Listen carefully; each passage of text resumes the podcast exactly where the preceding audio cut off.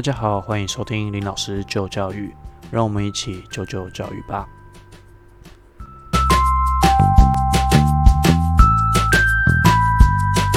好，今天呢，想要跟大家聊聊一些比较呃生活化的一个议题，并不是只是 focus 在教育的一个政策上面哦。那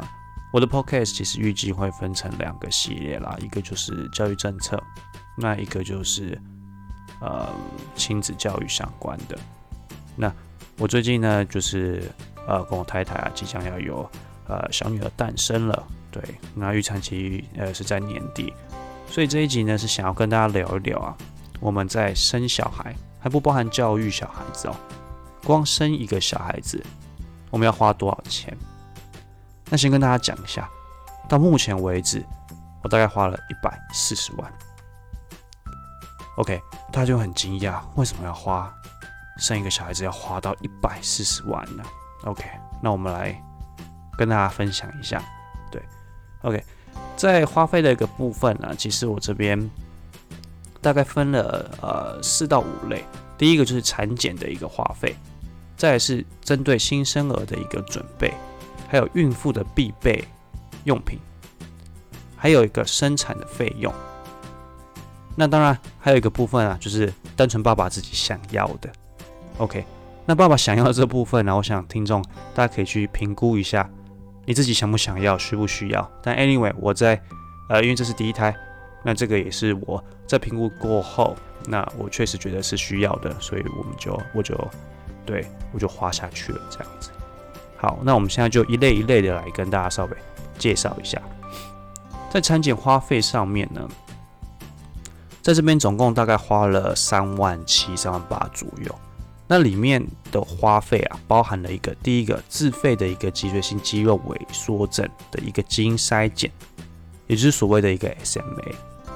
那其实，在产检的部分啊，其实通常在那个你产检的诊所或是医院，它其实一开始就会把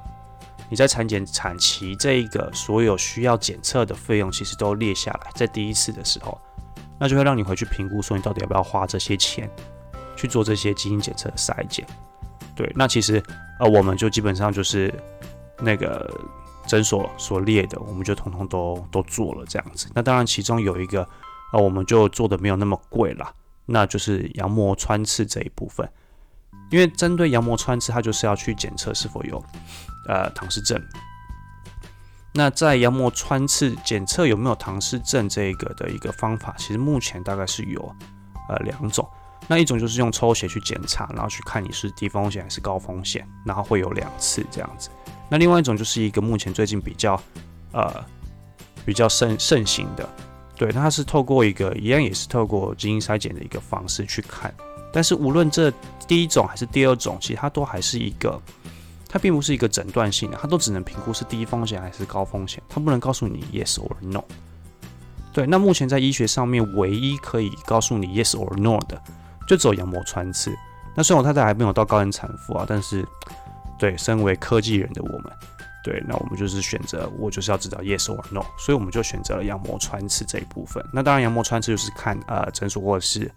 呃，医院所那所有的费用大概是多少？对，那我们在羊膜穿刺的部分大概是一万到一万二左右这样子。我们是在医院去做检查的。OK，那再来产检上面可能还需要去做一个 X 染色体是否脆折，那也就是所谓脆折症的一个筛检。那还有一个早期之间显症的一个风险评估。那这两项呢，大概是在六千五左右。那还有一个就是过敏源的一个筛检。那在过敏源的筛检上面呢，其实我们就是一次做，我记得是两百种吧，就是他大概会去告诉你，就是可能做几十种还是几百种，这样我们就选择最多的过敏原筛检。那其实过敏原的筛检，我们目的就是希望说，哎，妈妈在这个孕期期间尽量避开她可能比较容易过敏的一些食物，让她在孕期之间不要这么的呃辛苦。比如说她可能以前我们可能都不知道说，啊，可能吃个芒果不会过敏，但是量多了可能就会，它可能是一个慢性过敏源，对。所以，我们希望在孕期可以避开啦。所以我们在筛检上面的过敏源的种类，我们就检测蛮多种的。那在过敏源的一个筛检上面呢，是六千五到七千左右。对，那这个部分其实都是用抽血的一个方式，所以基本上你在第一次、第二次做产检的时候，基本上就可以抽一管、两管还是三管？三管，我记得那时候我在那个呃，在诊所里面看到我太太被抽血哦，真的是看到三管了，我的头都有点晕了。对，那基本上就是一次抽三管之后就可以做这些抽血的一个检查，那也包含弓浆虫啦。对，如果你们家里有养猫或养狗的话，我们家是因为有养猫，所以就去做一个弓浆虫的一个检查。OK，那再来后面的产检呢，就会遇到有高层次超音波需要付费，跟四 D 超音波。那这两个呢，其实就是跟一般的一个超音波比较不一样了。高层次超音波跟四 D 超音波，其实顾顾名思义，它就是。呃，其实四 D 超音波比较建议了，高层次超音波老实讲，看起来好像还好，但是其实对于医生来讲，他其实是可以透过高层次超音波先做第一次去看，说比如说血液啊、骨骼上面啊会不会有一些呃状况，所以通常医生也都会建议说要去做检查啦。那四 D 超音波也是一样，那四 D 超音波就是更明显这样子。那这两个其实加起来的费用大概在三千五至四千左右。那再来就是。做孕妇闻之丧胆的妊娠糖尿病的一个检查，对，为什么闻风丧胆，并不是因为它费用很高，其实它费用不高，大概两百块，一百八左右。重点是还要在一杯纸杯大小的那个杯子里面放超多方糖里面进去，而且要先空腹八个小时，不能吃东西，不能喝水。然后喝完这个之后再抽血再去检查，那因为如果是妊娠糖尿的话，其实基本上对于孩子出生的呃这个过程，其实会有蛮高的一个风险跟危险性的，对，所以都一定会检查，这个是一定会检查到的。那再来呢，啊，我们还有在每一次产检都有做一个 Hi Baby，那什么是 Hi Baby？Hi Baby 其实就是在每一次超音波的时候，你可以去把它的呃影片或是照片的这个档案直接存下来。那有的诊所是呃，就是会直接附在服务服务里面了，比如说可能健保费或是整个呃自费的一个项目内。那当然我们就是在自费的项目内。那 Hi Baby 就是一次索取档案就是两百块，所以我们每一次产检在六次的产检里面每一次都有，所以就是六次乘以两百，那就是一千二这样子。那再来是最近就是产检呃在诊所产检的一个最后一个花费啊，就是施打百日咳的疫苗。那什么是百日咳的疫苗？那它就是因为在宝宝在出生到啊，记得是两个月这之间会有，因为他没办法打疫苗嘛，所以他会有一个空窗期。那百日咳又是一个比较常见的一个传染病，对，所以基本上医生都会建议说，就是如果呃是要照顾小 baby 的比较亲近的人，比如说爸爸妈妈，或者是呃小 baby 有需要给长辈带的，比如说公公婆婆，或者是先呃对。就是会建议说，比较亲近小 baby 都要去打一个百日咳啦。对，那这个百日咳大概一针就是呃一千八左右，一千八至两千，收费其实不等，就看各个诊所的状况这样子。对，那因为我这边的话，就是我会呃有长辈帮忙带，所以我们总共在这边花了大概呃五六千块左右。所以其实，在产检这之间的花费，我们就大概就就如刚刚所提的这些费用这样子。OK，再来进到第二 part，第二 part 就是新生儿的一个准备。那我们帮小 baby 准备了什么？那这边先讲一下，因为就是我自己呃周遭亲戚的一个关系，其实我有很多所谓的恩典牌。所谓的恩典牌就是呃以前比如说可能是我侄子侄女、我亲戚小朋友有用过的，对，那还可以继续使用的状况都好的，那我们就都有继续用。对，我们就承接了，就是所谓的恩典牌啦。对，比如说 CB 机呀，还有小朋友的一些。刚出生那种包屁衣啊、衣服啊，然后还有消毒锅等等，对，所以这些其实这三项我们就呃就是恩典牌，所以省了蛮多的。好，所以这边就大概列一下，跟大家讲一下我们大概买了哪些。第一个就是贝亲奶瓶系列的一些东西啊，就是奶瓶啊，对，那。这个部分的话，大概就是两千多块至三千了。那我们还要买那个安抚奶嘴，大家可以上网去搜寻一下，我觉得超可爱。对，安抚奶嘴就是有一个娃娃，上面挂个奶嘴。对我跟你讲，在你还没有小孩之前，你就会觉得它就是一个娃娃，还有一个奶嘴。Then，然后呢，没有，你上去找，超级可爱。当你有了小孩之后，你看什么跟小孩有关的，都会觉得很可爱。OK，那安抚奶嘴的话，大概就是在六七百左右。接下来就是婴儿推车。那婴儿推车呢？我们买的是 A B C Design 的，对。但是因为它新的很贵，所以我们找了很久，在网络上又找到一个就是车况很好的 A B C Design 的一个婴儿推车，对它非常稳，对，然后它就是我们买的买价是一万二了，对，它非常它四个轮子的那一个那个系列。OK，那再来就是那个安全座椅，安全座椅买 Africa 的，对，那它的售价大概在一万二至一万三之间。那接下来就是有什么婴儿床垫啦，然后还有那种什么折叠式的浴桶啊，对，那这部分零零总总加起来大概在八九千块左右。那当然还后面还包含了一些什么礼福宝的那个水婴儿、乳液、PP 膏啊，对，那也要评估看看看要不要买那种床边床。对，所谓的床边床就是那种它可以是游戏床，又可以放在旁边当床的那种，又可以跟你自己睡觉的床连在一起的三合一的那种床边床。对，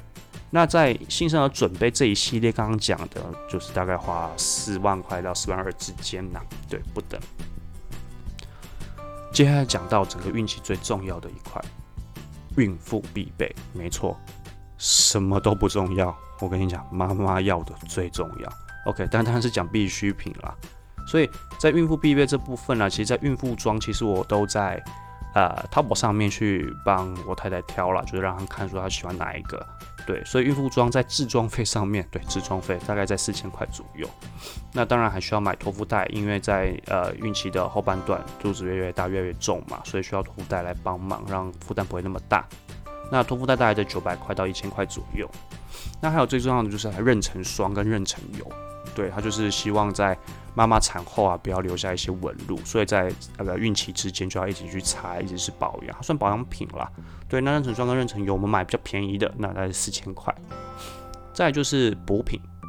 我们就是在孕期每一天都有妈妈都有吃一颗雀巢妈妈。对，那雀巢妈妈这边呢，总共就是一开始的试用一盒，然后后面陆陆续续就买五盒，所以总共是六盒这样子。对，那。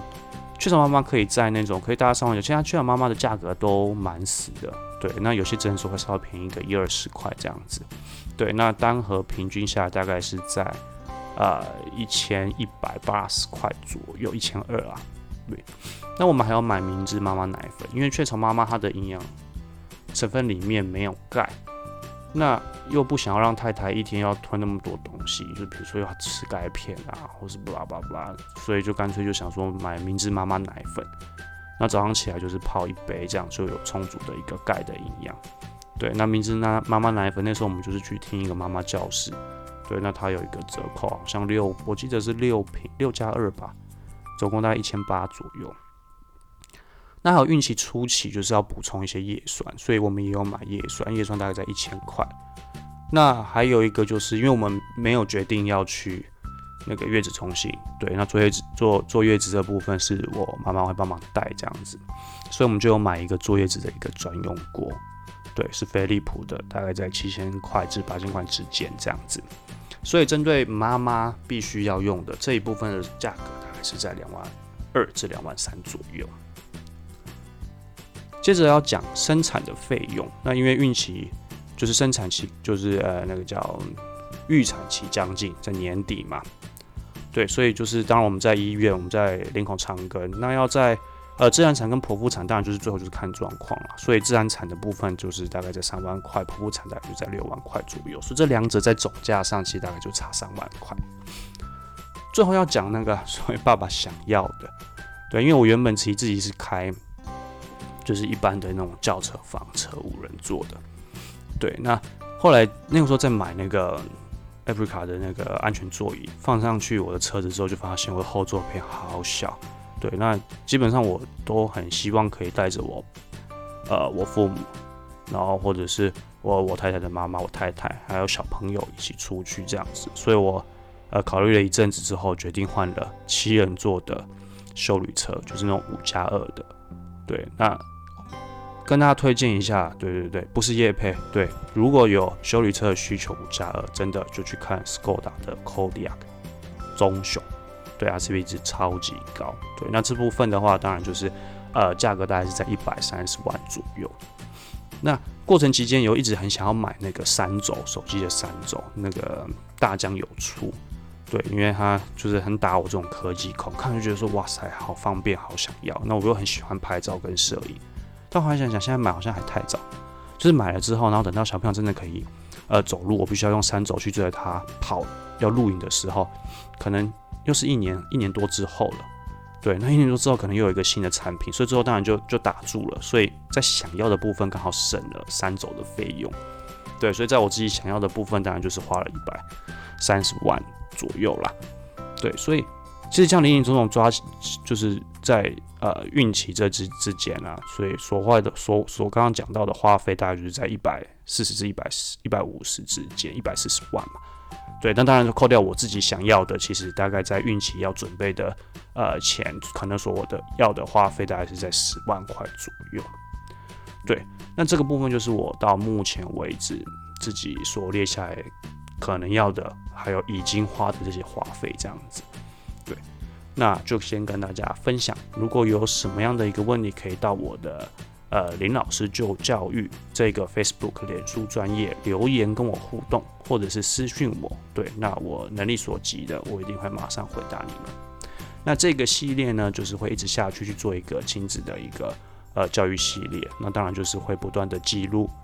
呃，我跟我太太还有我小朋友的一些互动的过程，然后我遇到的一些问题，呃，依照我自己的一个教育的一个专业背景，那我是用什么样方式的处理来跟大家分享。OK，所以今天的分享内容就到这里喽。